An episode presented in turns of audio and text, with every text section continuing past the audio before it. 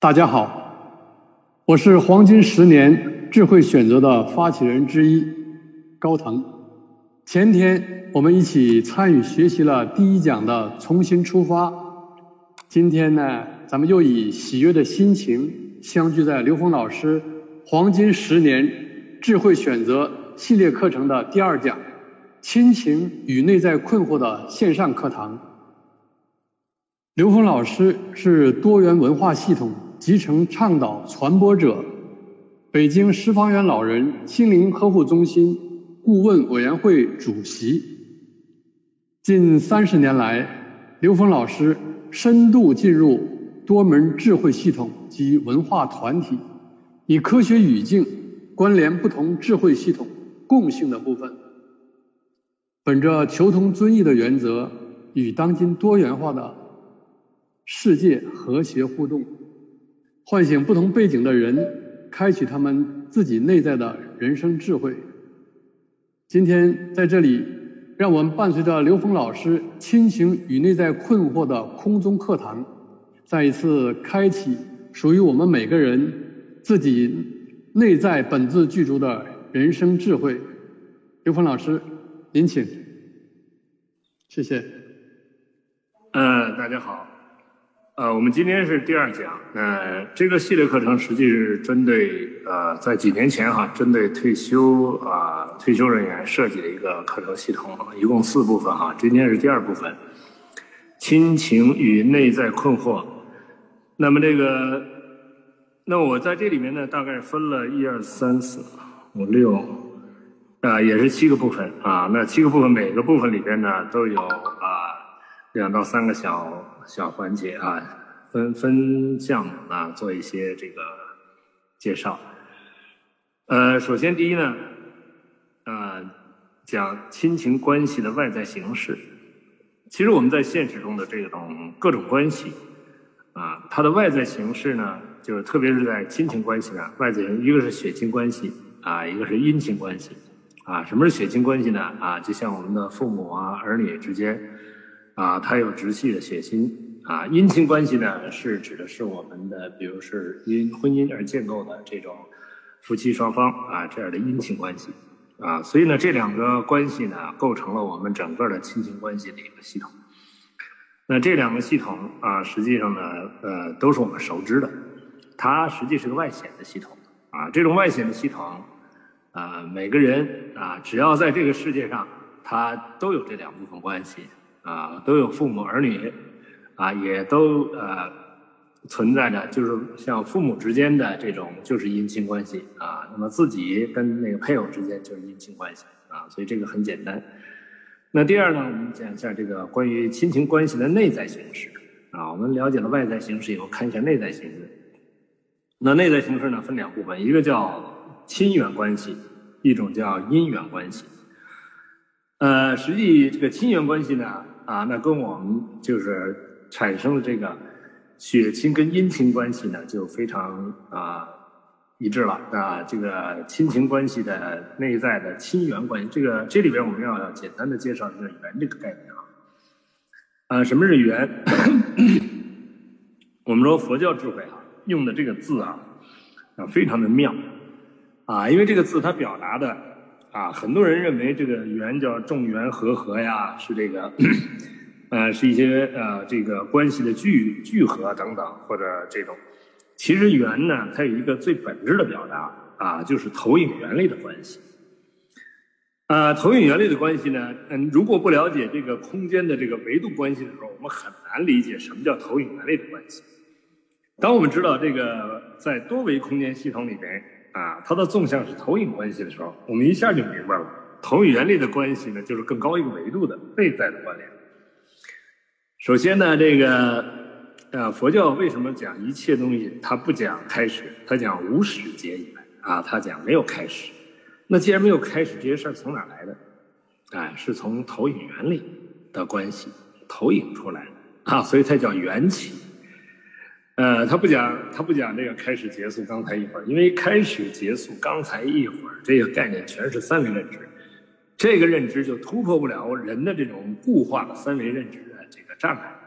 包括我们现在的这个主流学术系统啊，也一直在寻求、寻找啊这个最初始的存在啊，所谓的宇宙大爆炸啊，那说大大爆炸也能还能推算出时间。其实这个时间它是按照这个所谓格林威治天文台实验振子振动频率界定的三维，我们这个时间概念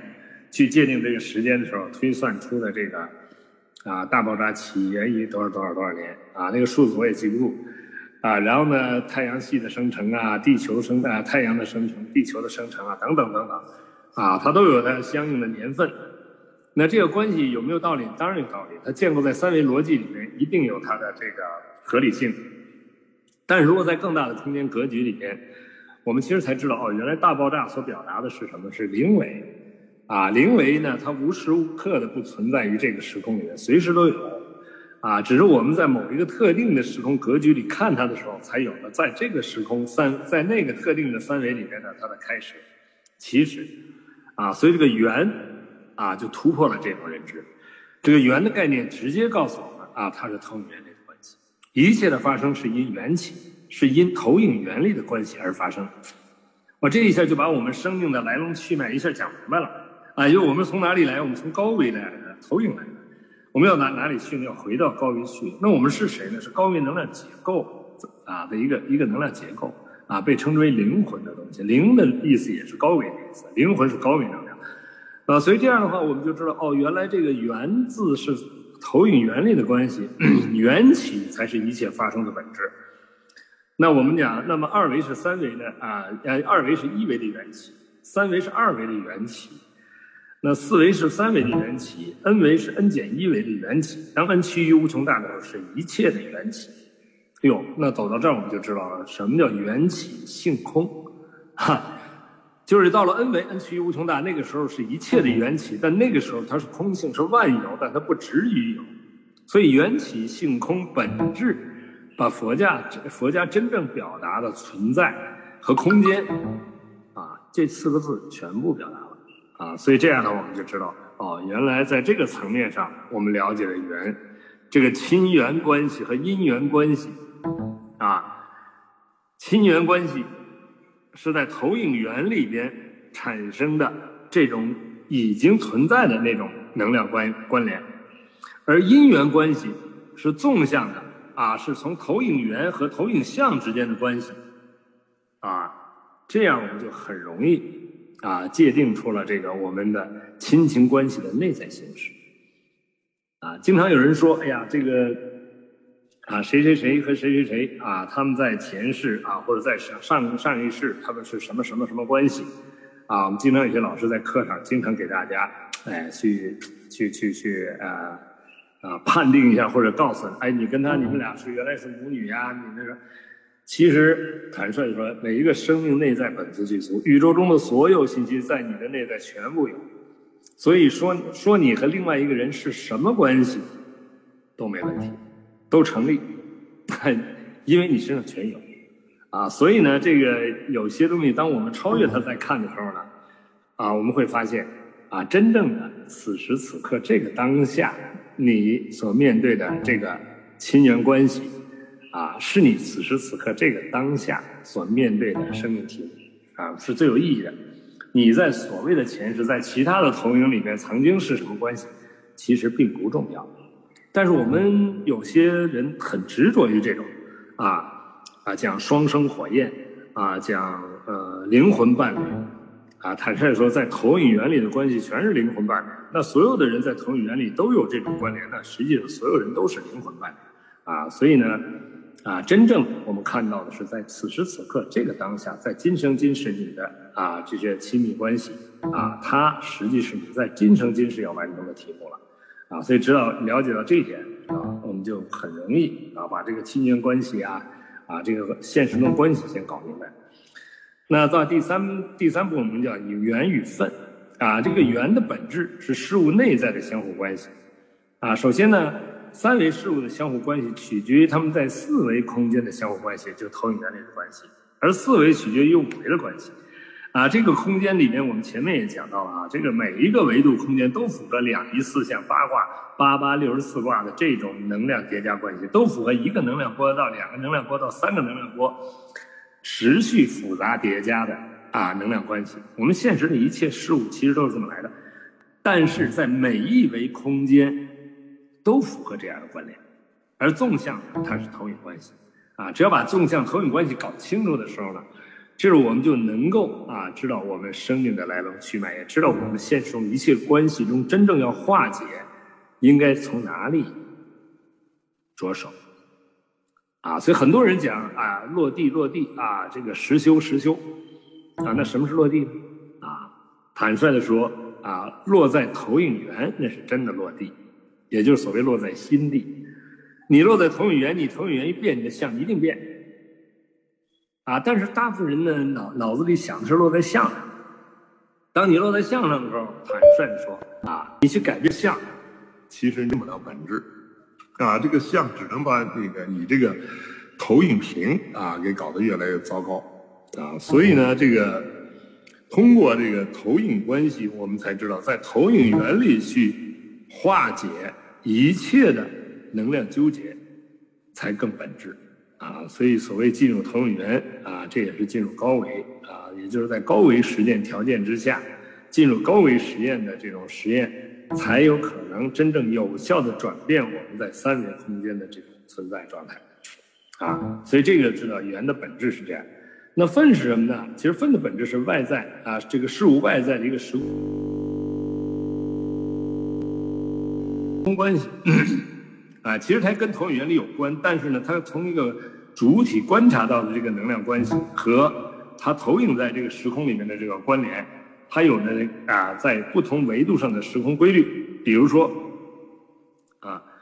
在我们这个空间里边啊，各种能量的相互作用，它符合一种啊能量关系，它符合能量共振的一个必然规律。那这种必然规律从一个能量波。啊，这个道生一到两个能量波一生二，构成了四象五行；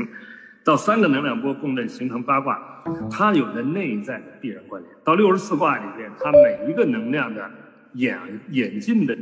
能量结构，它的变化是有律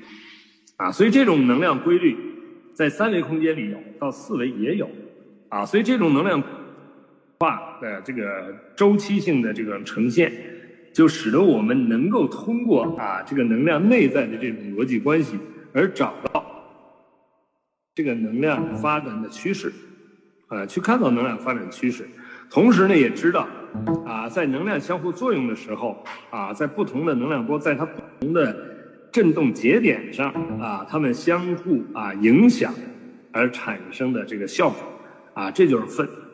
啊，这个所谓缘分啊，这个分啊，指的就是在这个时空点上能量的相互关系啊，所以或者在一个时空阶段里面能量的趋势，能量趋势啊，这样的话呢，首先说啊，这个投影源显现的各种客观条件。啊，其实在从投影源显现的，比如方位啊啊，通过投影源反显现方位啊、四季啊、时时啊、四时啊等等。啊，包括星星空啊，这个相互位置啊等等。这些东西组合成了一个啊，在这个当下作为观测者所在的这个空间位置上的啊这种能量结构，一个宏观能量结构，啊这种能量结构，哎，就为我们说的这个分，它但是它其实取决于投影源，但是呢它有外在的客观的平呈现，那呈现的圆在不同的三维空间的像。它在不同的三维空间里边，它是可以切换的啊，这个在不同的平行空间的切换，而里面的成能量结构，它有它自己因为频率特征的不同而呈现出不同的显现，但彼此显现之间平行的关系上，它很难直接对应上。但是当你进入一个啊更高的自由度的空间，你可以自由切换平行，哎，这时候它的发生啊。它是可以啊，以不同的空间的嗯那个时间顺序啊来呈现，或者是时间密度、时空能量密度来呈现啊，这个呢可以称之为分啊。当然，这个呢呃继续研究的话，它还有很丰富的内涵啊，这里面包括了很多啊，在这个修炼过程之中啊，这个驾驭时空啊，和在时空的呃这个发展过程之中的啊一些这个频域空间的切换关系。那第四呢，我们来啊讲一下所谓的善缘与恶缘。第一呢，那个我们在对善与恶的一个界定。那什么是善呢？那帮助我们提升内在心灵能量的境界的事物为善，啊，包括啊我们的意识、我们的念头，啊，只要这些意识念头是来帮我们提升我们意识能量维度。啊，这个被称之为善，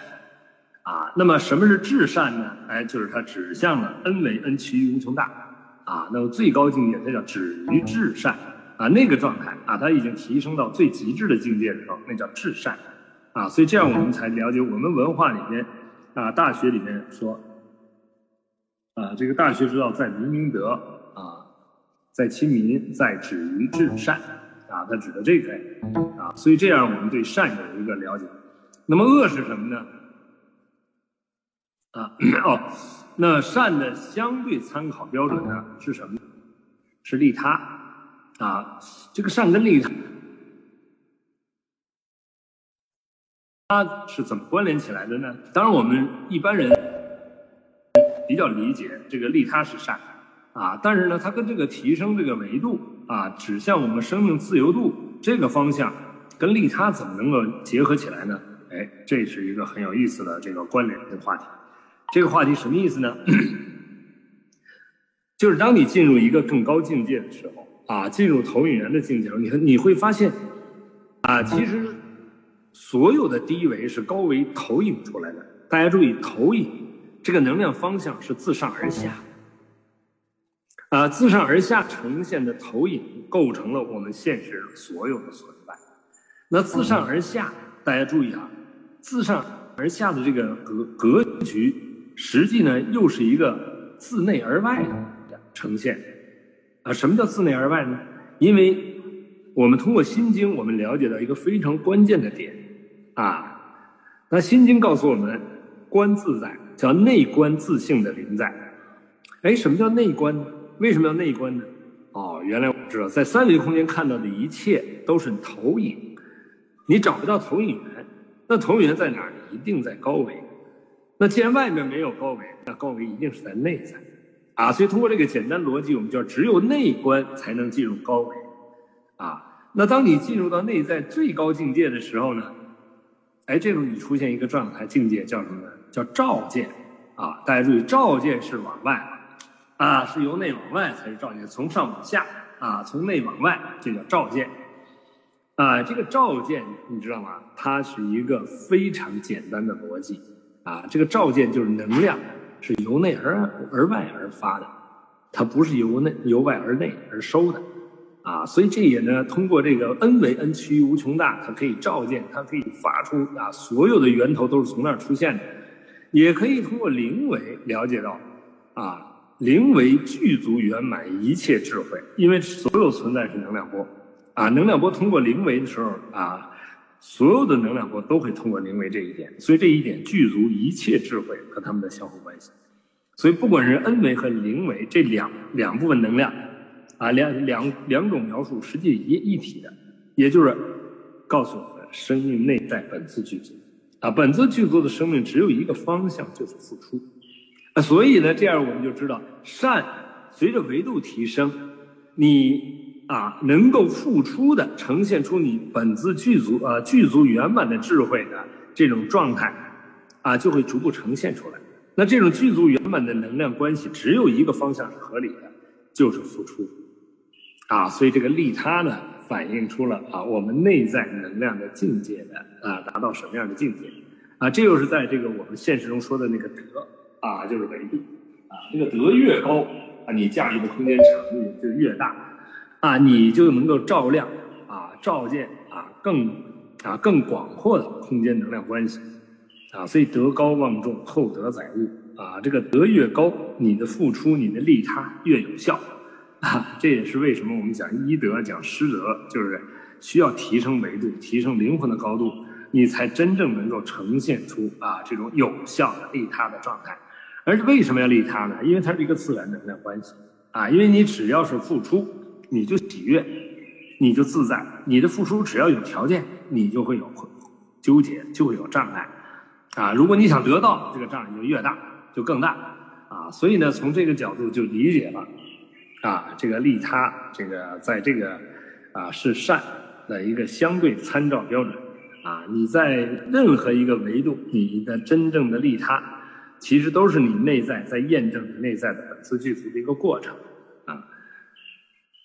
那么造成我们内在能量啊心灵能量降低的事物，就是所谓的恶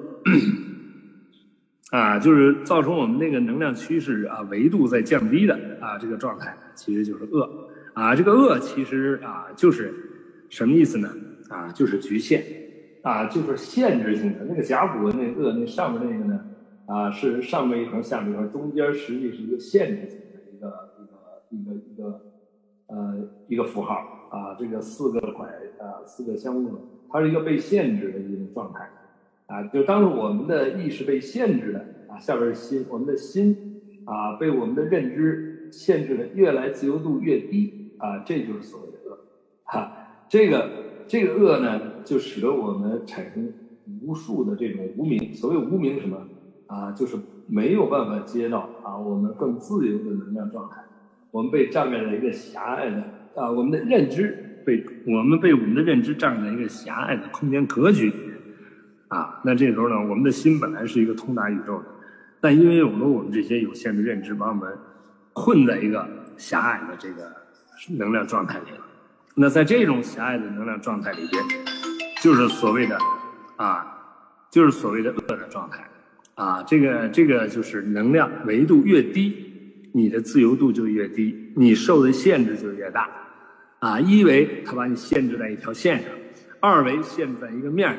三维限制在一个立体空间里面，到四维限制在一个时空空间里面。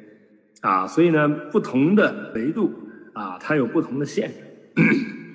什么状态是完全没有限制的状态呢？是 n 维 n 趋于无穷大。啊，n 维 n 趋于无穷大时候就没有限制，零维是没有限制，啊，只有这两件事，呃，两点是无限制的，它全然的包容一切，啊，其其中所有的在中间层次的呈现都有相对的限制，啊，所以呢，这个恶也是个相对概念，啊，在不同的层次上，啊，它所呈现的只要是以降低我们啊心灵能量维度的，啊，这些事物都是相对的恶。那恶的相对参照呢是什么呢？啊，就是所谓的损人利己，就是匮乏，啊，匮乏，啊，更重要的，其实它源于什么呢？源于分别，啊，所有的匮乏、贪嗔痴，全部源于分别，啊，执念分别。我们执在一维，执着在一维的时候呢，我们一维跟其他的一维之间就产生巨大的分别，啊，这就是限制了我们在一维的一条线上的生命状态。啊，二维呢，我们在一个面上被限制的时候，我们跟其他的面之间就没有办法切换了，啊，我们也没法感知到其他面上的这个信息了，啊，所以这种限制性的概念，啊，形成的是啊狭隘的、自私的，啊，那么有了知道了善和恶的界定以后，我们就知道什么叫善缘了，啊，它是帮助我们实现人生更高境界啊的这些关系，啊，这些内在关系叫善缘，啊。那这种关系呢，就是来帮助我们提升的啊，它它它的出现啊，就是来帮助我们来提升啊，这个这个被我们称之为善缘。那么，这个善缘呢，是被内在的大爱所感召的，其实也是我们内在的高维投影出来的啊。这个这个所谓感召哈，这个词呢，还是认为是从外面来的，其实它是投影过来的，就是当你内在充满了这种啊。更高维度的这种能量状态中，在三维空间，我们体验到最大能量其实就是爱，啊，所以因为我们内在这种无分别的爱，就会投影出啊这种善缘，啊这种善缘的呈现。那么，那什么是恶缘呢？啊，这个恶缘呢，它是障碍我们内在智慧的缘，啊，就是它的指令啊，是让我们不断的降低我们的意识能量维度的啊，这样的啊。投影源里面的内在认知啊，就被称之为恶缘，啊，这种恶缘投影在我们的现实之中啊啊，就是啊障碍我们智慧的啊，这部分这边占用我们智慧的这个过程啊，这个这个我们所要面对的是怎怎么办呢？就是要转化它，啊，要把它转化成啊我们的善缘，转化成生命觉醒的这个缘，啊，那这就是我们那恶缘呢，是被我们内在认知的局限啊所投影出来的啊，我们的分别还是那句话，就你的分别越分别意识越强越狭隘啊越具象。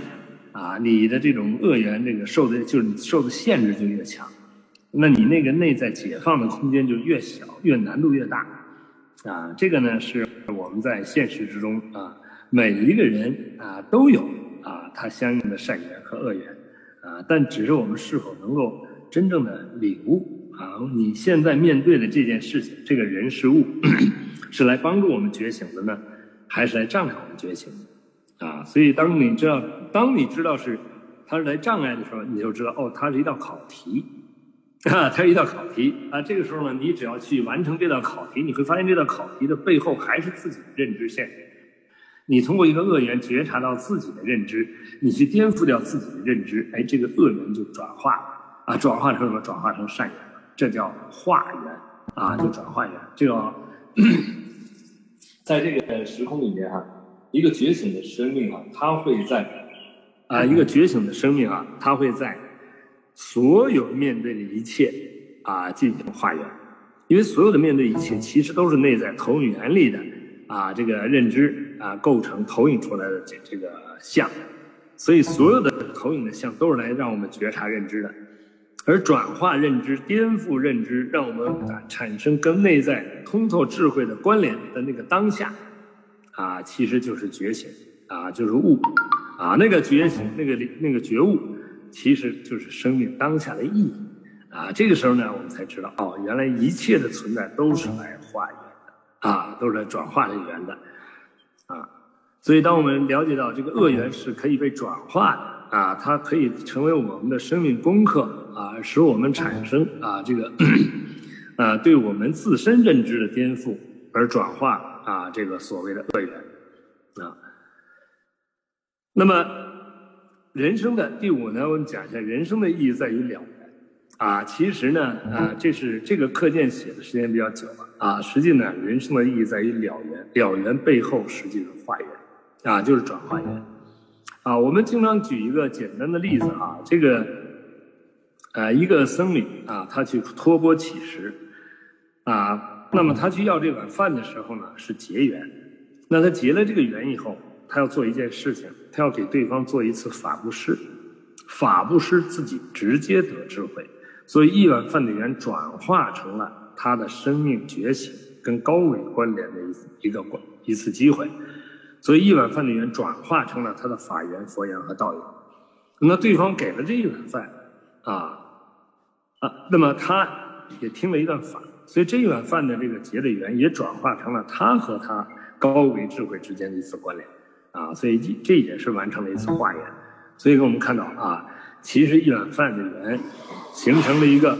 共同觉醒的这么一个缘，啊，这样的话呢，就让我们能够理解到啊，真正生命啊中的所有关系，都是来化缘的，啊，也就是善了，真正啊善了是真正的了缘。那善，我们前面说了，善是什么呢？就让生命觉醒，让生命提升。那善了的外在表现什么呢？啊，是双赢，是皆大欢喜啊！就任何一种了缘啊，这个善了，它呈现出来的都是双赢，它都不不是博弈的结果啊，它都不是博弈的结果，不是争论的结果啊，不是输赢的结果，不是竞争的结果啊，它是啊双赢啊，大家。都在自己生命成长方面啊提升了一步，啊，这种提升是这个空间里面没有任何的啊东西可能比较的啊那种状态那种喜悦，它是无价的啊，它不是通过商业啊能够呈现的啊，所以这个时候我们才了解啊，这个真正的善良啊，它呈现的是一种双赢的皆大欢喜的。那善良的内在的本质是什么呢？啊，对内在有限认知的超越啊，就。每一个人真正对内在认知的超越，实际被称之为消业，啊，那每一次善了，其实都是实现了一次消业，啊，就实现了对认知的一个颠覆和超越，啊，这就是我们讲到的这个呃善了，啊，那么对内在认知的超越是提高心灵自由度的关键，啊，这个我们在前面讲过，我们在这里可以再重复强调一下，啊，就是我们在现实中看到的一切的人事物，我们行住坐卧，我们面对的事业、家庭、财富、身体健康这一系列的存在，全是我们自己内在认知投影出来的结构像。那这个结构呢，它的真正的意义是帮助我们觉察我们的认知的。而所有认知都是障碍，所有我们的认知，认知是由执念而生，所以我们当产产生执念的时候，其实我们就开始产生障碍了。我们的执念和认知建构在二维的时候，我们就看不到三维，就得不到三维信息。就像我拿一张纸挡在眼前的时候，我看不到三维。同样的，我们的三维的认知的执着，障碍了我们获得更高境界的认知。啊所以这个时候，我们才真正理解到啊，原来的啊，我们实际真正的啊，提升我们意识能量的维度啊，提升我们能呃意识能量的境界，实际是以我们的内在啊，这个认对内在认知的超越啊，而对内在认知的超越呢，是提升我们啊心灵自由度的关键，因为那些内在认知是障碍啊，所有认知都是障碍啊，不管它在任何一个层次。啊，所以修无止境，我们可以不断的、不断在纵向去超越我们所有的认知、所有的分别，啊，最后达到那种全然的圆满无分别。啊，所以呢，这个真正的啊，对内在认知超越啊，在这个过程中啊，它是关键。所以心灵自由度是意识能量的境界，啊，也就我们讲的心灵的自由度。随着我们对认知的超越。我们超越二维认知的障碍后，我们得到三维的智慧；超越三维认知障碍，得到四维的智慧。这就叫什么呢？这就叫玄之又玄，众妙之门。啊，所以我们说东方智慧是玄学，这句话太牛了。因为玄什么是高维能量之学啊？玄学是高维能量、高维空间之学。那三维的人当然不懂玄学了，他听这两个字，他都觉得有点啊，有点玄玄乎乎的，都不知道在说什么啊。因为什么？它是三维的，就像蚂蚁无法理解人的想法一样。啊，所以他对玄学根本接受不了，啊，实际玄学是高维能量之学，玄之又玄，就不断提升维度，啊，它叫众妙之门，啊，也就是高维是妙有，啊，三维的有，低维的有，啊，它是啊，它是有，但它呢，它的有是有限的有，而高维的妙有呢，它是越来越趋向于无限，趋向于万有，但它又不止于有，当你执于任何有的时候呢，啊，你就会被这个所谓的有所限制。啊，当你不止于任何有的时候，你就是万有，这就是所谓的空性。而自由，呃，心灵能量自由度呢，恰好是意识能量的境界，就是维度。这个维度实际就是德。那它怎么来的呢？啊，它是从《道德经》里面把这些事儿说的特别清楚。《道德经》一开篇就在讲《得道经》哈，他讲失道而后德，失德而后仁，失仁而后义，失义而后礼。什么意思啊？啊，什么意思啊？道是恩为，恩其于无穷大的。所以离开最高境界的道叫失道，啊，到 n 减一维就是德，所以失道而后德，失德而后仁，啊，那么从四维进入三维，这叫失德而后仁，仁是什么？啊，仁是三维以下的，啊，仁是临界态，两个人，啊，一个二，一个人，这个二是什么呢？粒子态和波态的两个人，那这两个人，啊，实际是临界态，啊，进入临界态，哎，进入了我们的三维。所以三维空间能够感受到的最大的能量就是爱，啊，它是来自高维啊。所以只有了解这样，我们才知道哦，心灵能量自由度是意识能量的境界，就是德。所以生命的意义在于提升我们意识能量的维度，在于提升灵魂的高度，在于培德。其实你得越高，你驾驭的空间场地就越大，你的生命状态就越自在，啊，所以你就越啊能够呈现出生命那种。啊，无限的可能性。啊，也就是不断的呈现验证啊，生命的本自具足，而在不断这个验证过程之中呢，啊，不断的获得内在的这种高维智慧，产生同心共振时候这种法喜，啊，这种高质量的生命状态，啊，它可以心想事成，可以成所作志，啊，他又没有任何的低维能量的牵挂牵绊，啊，他活出的是一种自在的生命状态，而且呢，啊，他超越生死。啊，超越对死亡的恐惧，同时他也本质上超越了生死，啊，那么提高意识能量自由度的通俗表达就是积德，啊，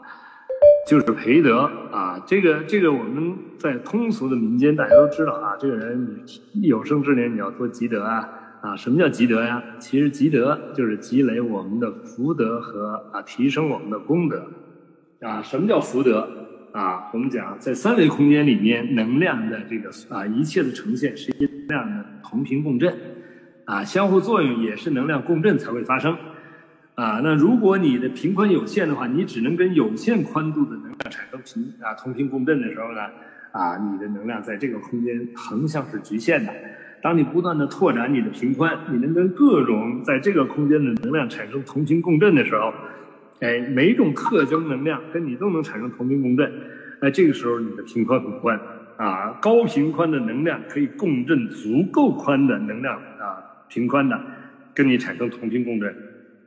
这个平宽就叫福德，啊，那通俗的在我们现实人又管这个东西叫情商，啊，这个福德和情商决定了你在这个三维空间啊，你所能够得到的助缘，啊，什么呢？因为跟你同频共振的人啊，这个事物越多，你在三维空间啊，达成你自己想做的事情的这种概率啊和可能性就越大。啊，所以很多这个这个领袖人物啊，他们都有很高的情商。那但是这个福德呢，有两个方向，一个方向呢是把它转化成三维的显化啊，形成有形的物质啊，有形的能量显显化啊，或者是形成什么的啊，名誉地位啊，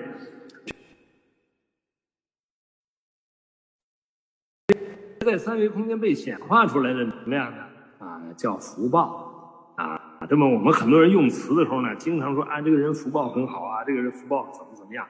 啊，那只是显化出来的部分，啊，其实福报都源于福德，来自于我们内在的能量结构，来自于我们内在能量的平宽，啊，那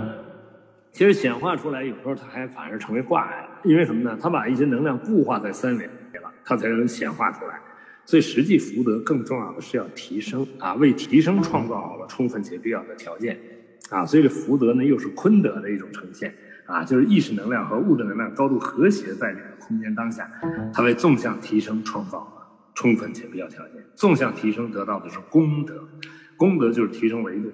一个人的维度只要一提升哈，那他驾驭的空间比这个福德所驾驭的空间啊场域就更广阔了。那基本低维的所有能量场域，他都能够驾驭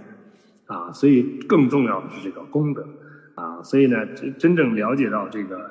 呃，现实中啊，我们在做人做事的时候呢，很多人追求成事儿，啊，想把这个事儿显化。其实所有的事儿的显化啊，都是福报啊的呈现，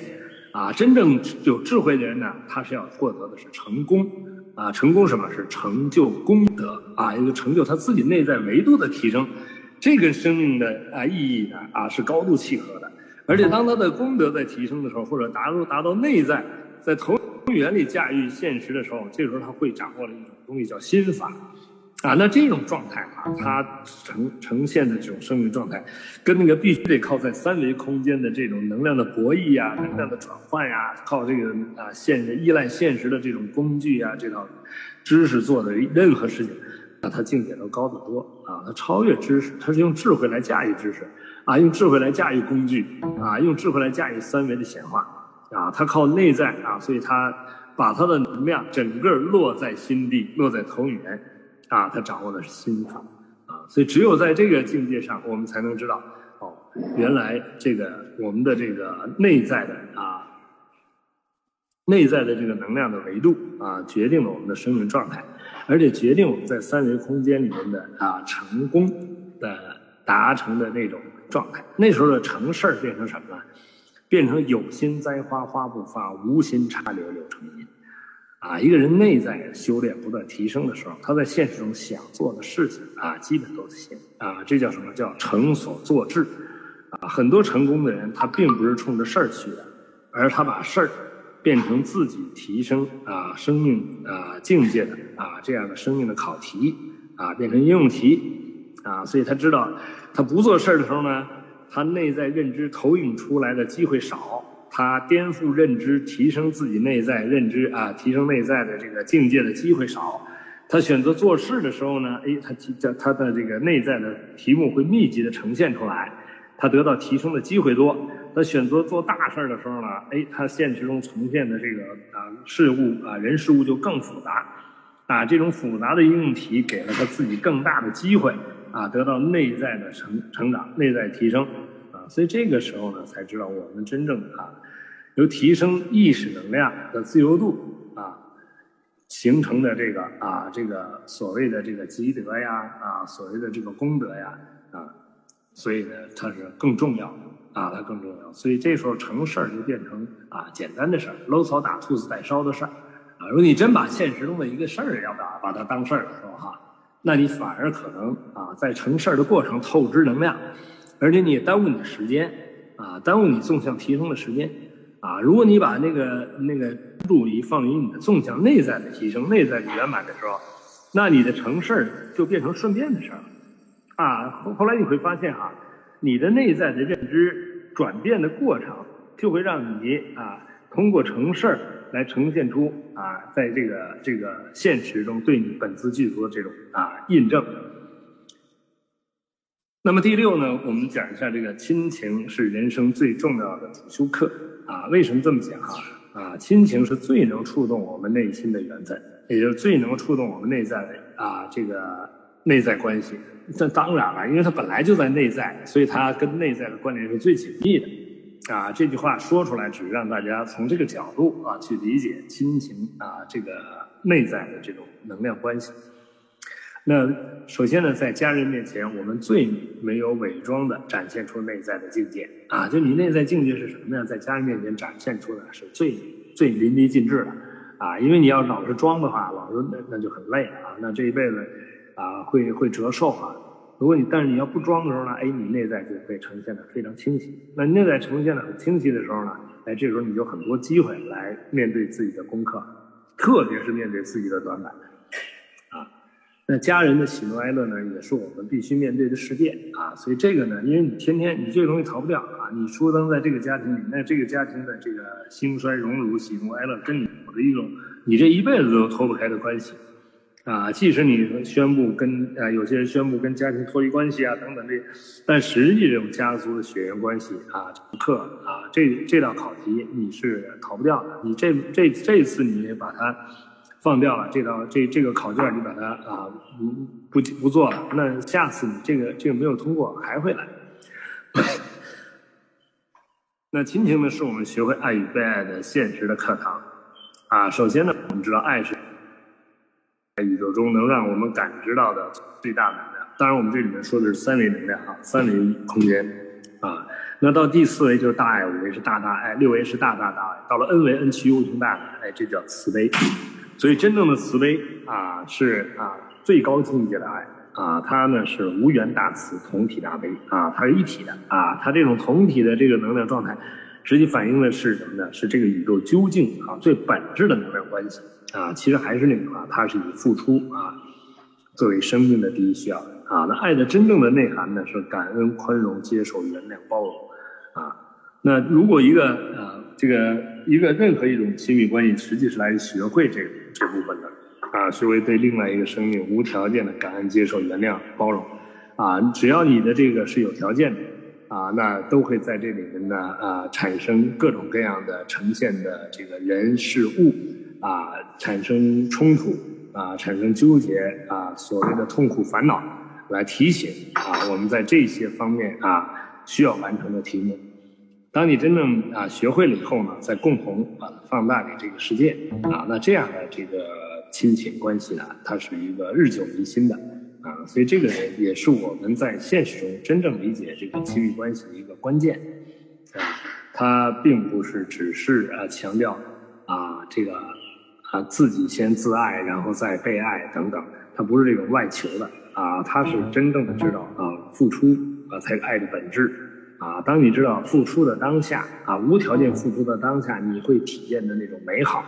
啊，你就知道这种无条件付出才是爱真正的本质。其实每个人在生命中多多少少都体验过啊，当你去爱一个人的时候，你会发现这个世界在那个当下变得特别的美好。但当你只要想到会不会同样爱我？你起这么一个念，啊，这个好感觉就没有了。那还有些人呢，就干脆就是想等，啊，等着别人啊来爱自己啊，那这种等的这种状态呢，那实际你很难感受这种付出爱的时候美好的感觉了啊，这种匮乏的外求的状态得不到啊真正的好感觉啊，最后往往都会失望啊。那第七，我们讲一下爱与智慧的拓展是人生的真正意义啊。首先，在我们东方智慧里面专门讲到了修身齐家治国平天下。啊，但是呢，这个修身齐家治国平天下前面啊，还有非常重要的一个基础，叫格物致知、诚意正心。什么叫格物啊？格物是对整个宇宙空间的这个空间和能量关系啊，你了解啊？这个格啊，有着一种对它的整个纵横能量的啊这个结构的一种了解，这叫格。这个物。啊，是一个泛指的啊，一个更广阔的、广义的物啊，它代表着存在啊。你对整个存在的啊这种格局啊，纵横格局你了解啊，空间和存在的关系你了解啊，这叫格物。那致知呢，是对这些内在的啊信息关联的一种了解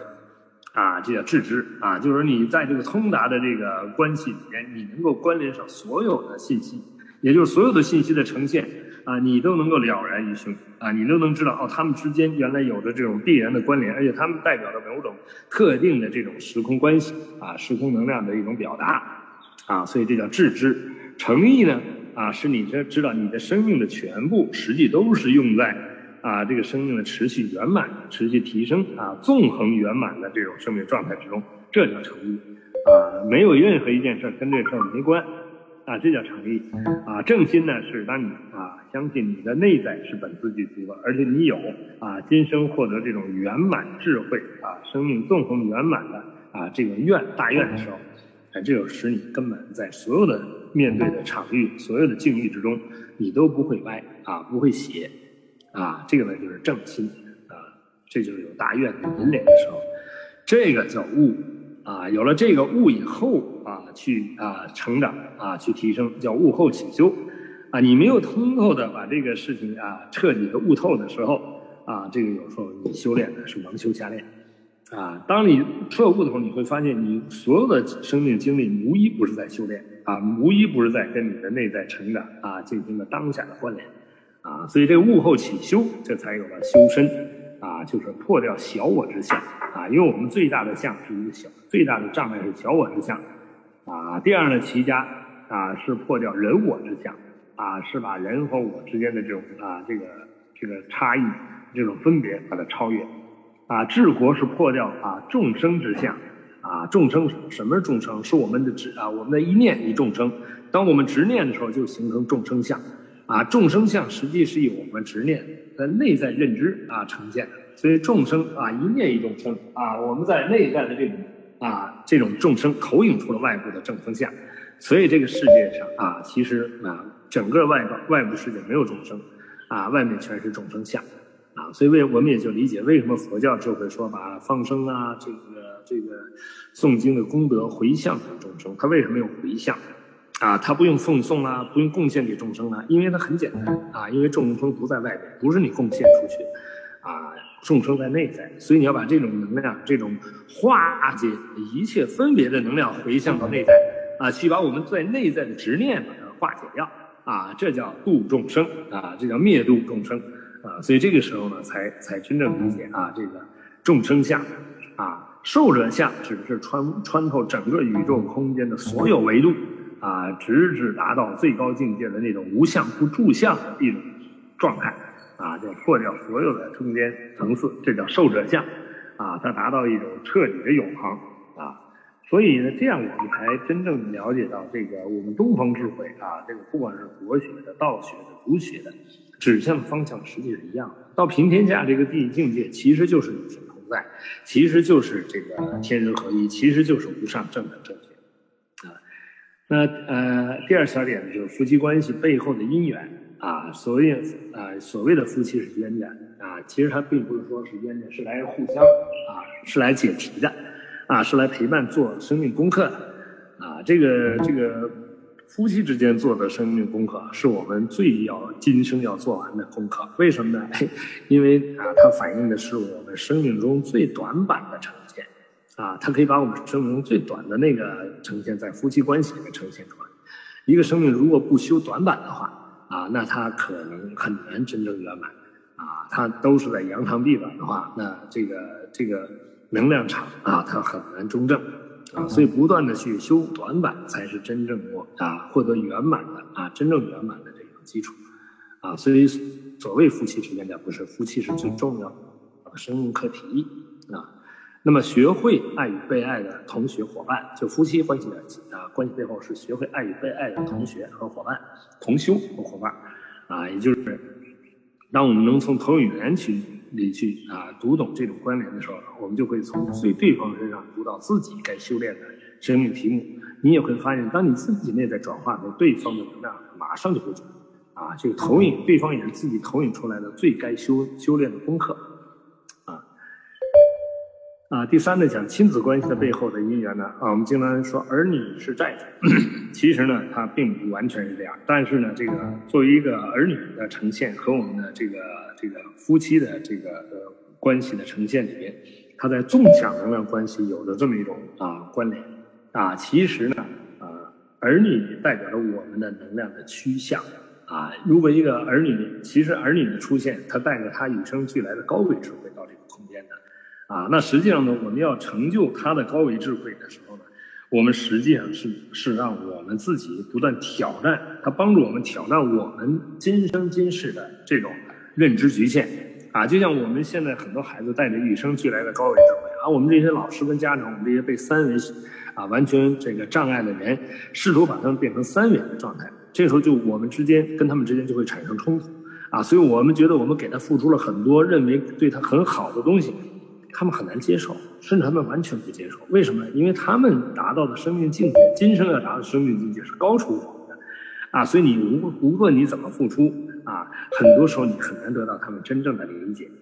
啊，所以呢，这个时候呢，啊，真正要把儿女内在的高维智慧。啊，与生俱来的高维智慧，真正读懂和呵护好，啊，呵护好他的童子功，啊，然后呢，给他创造持续唤醒智慧和实现他今生使命的条件，啊，那你为他创造这些条件的过程，其实也是我们自己突破自己三维认知障碍的机会，啊，你会从他身上看到，哦，原来这个世界的未来还有着更自由、更广阔的啊发展空间，啊，人类将以更。更自由的生命状态啊，呈呈现在这个宇宙之中。啊，这个时候，嗯，就伴随着这个儿子啊儿女的啊这种天命和使命，而自己而产生了一种觉醒和成长啊。那么另外呢，我们还讲到百善孝为先，讲这个孝道啊，实际上是儿儿女们啊，他们要这个要学会啊，这个我们讲中华文化里面最优秀的这个就是孝道。其实呢，如果我们只把它认为是人格化的孝道的话呢，其实我们的格局还是在三，啊，因为我们的生命来自于父母，来自于祖先，啊，但是这个呢是在三维空间投影出来的结构逻辑，实际上我们的生命来自于高维，来自于投影源，所以我们的高维才是我们生命的出处。所以啊，这个我们的这个对于这个呃家族祖先的这种描述，实际只是把高维演化成这种三维人能够接受的这种存在，啊，所以为什么我们要孝敬祖先？是因为我们啊要让我们回归高维，啊，要让我们对高维有无限的恭敬，啊，这个时候呢，我们才能够跟高维智慧关联起来，啊，这是个纵向的能量关系，啊，我们借横向能量关系去领悟最本质的。啊，孝是让我们回归我们来的那个啊投影源啊那个本质啊，所以这个百善啊，这个孝已经不仅仅是在横向对祖先的孝，它恰好是在纵向对整个我们生命内在的源头的这种所谓的孝，所以呢，百善孝为先啊，这个至善指的是这个方向啊。那第四呢，我们讲读懂人生的应用题，超越内在的困惑。啊，也就是在这个年龄段，我们需要的上面说到提到的这些东西，要真正觉悟了以后，我们就能读懂每一个当下的生命的应用题。啊，因为我们每个当下面对的生命的题目，其实啊，它不是简单题，它都是应用题。啊，如果你把一个算术的应用题当语文题、以文题去解的时候，你永远解不开。啊，当你真正能够读懂乃至读透这个应用题的时候呢，哎，这个时候呢，你就能够在这个过程中超越我们生命中面对的所有的考题。它是以困惑的形式呈现，以烦恼的形式呈现。但是你如果你用烦恼去解的时候，就烦恼加烦恼，越来越来越烦恼。哎，当你是用智慧去解的时候，你解这道题的时候，你得智慧。你没有读懂这道题的时候，你生不起智慧。你读懂的时候，你有智慧。第一，有智慧才能读懂，啊，然后你读懂以后，你才能用能用智慧去化解，啊，所以在佛教智慧系统里面有一句非常经典的话，叫“烦恼即菩提”，啊，也就是烦恼是得智慧的机缘。就我们的所有困惑都是我们得智慧的机会。当你起烦恼的时候，你会跟啊自己突然啊马上给自己一个啊提示，诶，我的课题来了，我提升的机会来了，这叫烦恼即菩提。啊，在佛教智慧里面，一个罗汉。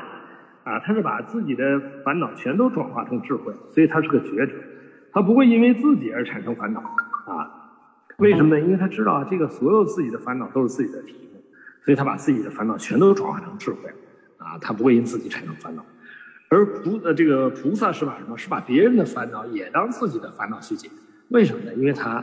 啊，把别人的烦恼也当成自己得智慧的机缘了，所以他比罗汉多了无穷多倍得智慧的机缘。啊，为什么这么做？因为他了解这个世界上所有的别人都是自己投影出来的，所有的别人都是自己的功课，啊，别人的功课就是自己的功课，所以他这个时候呢，他多了无穷多倍，因为别人是他投影，所以他对一切面对的一切承担百分之百的责任，啊，所以这个时候呢，就有了一句啊，地狱不空，誓不成佛啊，地藏菩萨的本愿。那这个地藏菩萨的本愿，很多人啊，地藏菩萨好伟大啊，如果你认为他是伟大的，那这件事儿跟你就没关系了。因为我们往往知道我们自己，我们很谦虚，认为我们不伟大，我们离伟大还有很很远的距离。当你把一个东西啊称之为伟大的时候，好像跟你就可以完全不挂不不牵挂啊不关联了啊。当你认为它不但啊不是不是伟大，它是科学啊？为什么呢？因为他只要看到外面有一个鬼，就说明他自己内在还有一个鬼。只要他自己内在还有一个鬼，他就不是佛，他就不圆满哦。所以这样你才知道，所有的题目都是自己的题目。啊，只有这么去考虑到这个啊角色，才知道真正的生命的彻底的圆满是以自己内在的圆满作为前提。你自己内在圆满，你投影出这个世界一定是圆满。这个世界的任何的不圆满，一定跟自己还有一些需要完成的功课是有关联的。所以这样我们就知道，所有的亲情啊和我们内在的各种困惑，实际本质啊都是我们得智慧的机缘。啊，我们就是要来转化这个缘，让它转化成我们啊获得智慧，跟我们内在的啊终极智慧关联的机缘。好，谢谢大家。好的，谢谢刘峰老师。嗯，短短的一个小时过去了哈，通过刘峰老师对于整个亲情关系的内外形式上的解读吧，大家知道了。缘与分，本质事物内与外在的相互和时空上到底是怎样的关系？嗯，和对所谓的善缘与恶缘的概念也进行了重新的理解。嗯，重要的是呢，明白了人生的意义在于化缘，而关键的呢是通过对内在认知的超越，也就是刘鹏老师说的啊，就是宵夜，以此来提高心灵的自由度。即意识能量的境界，嗯，重新认识成功是成就功德，也就是提升生命的纵向维度。同时呢，把握好亲情这一门人生最重要的主修课，也知道了咱们的家才是最现实的课堂。通过爱，呃，这种无条件的放呃付付出吧，通过这种无条件的付出，嗯，来体会感恩、宽容。接受和原谅，让我们呢感知其中最大能量在流动，也从中呢学会爱与被爱，由此呢读懂当下人生的所有应用题，嗯，化解好各种关系，继而呢拓展人生的意义，来超越内在的困惑，突破这个所知障，然后呢真正科学的理解和践行，修身齐国。治国平天下啊，好的啊，这个火热的夏季，珍贵的年华，黄金十年，重新出发，关爱亲情，转识成智，侠满人生。嗯，再次感恩刘峰老师至真至诚的讲授，也更欢迎各位在线的老师加入我们黄金十年智慧选择这个大家庭。老师们呢，可以通过扫描下面的二维码，或者通过为您介绍这个课程的朋友，参与到相关的微信群，来进一步学习。咱们下次再见啊！谢谢大家，谢谢刘峰老师。呃，谢谢大家。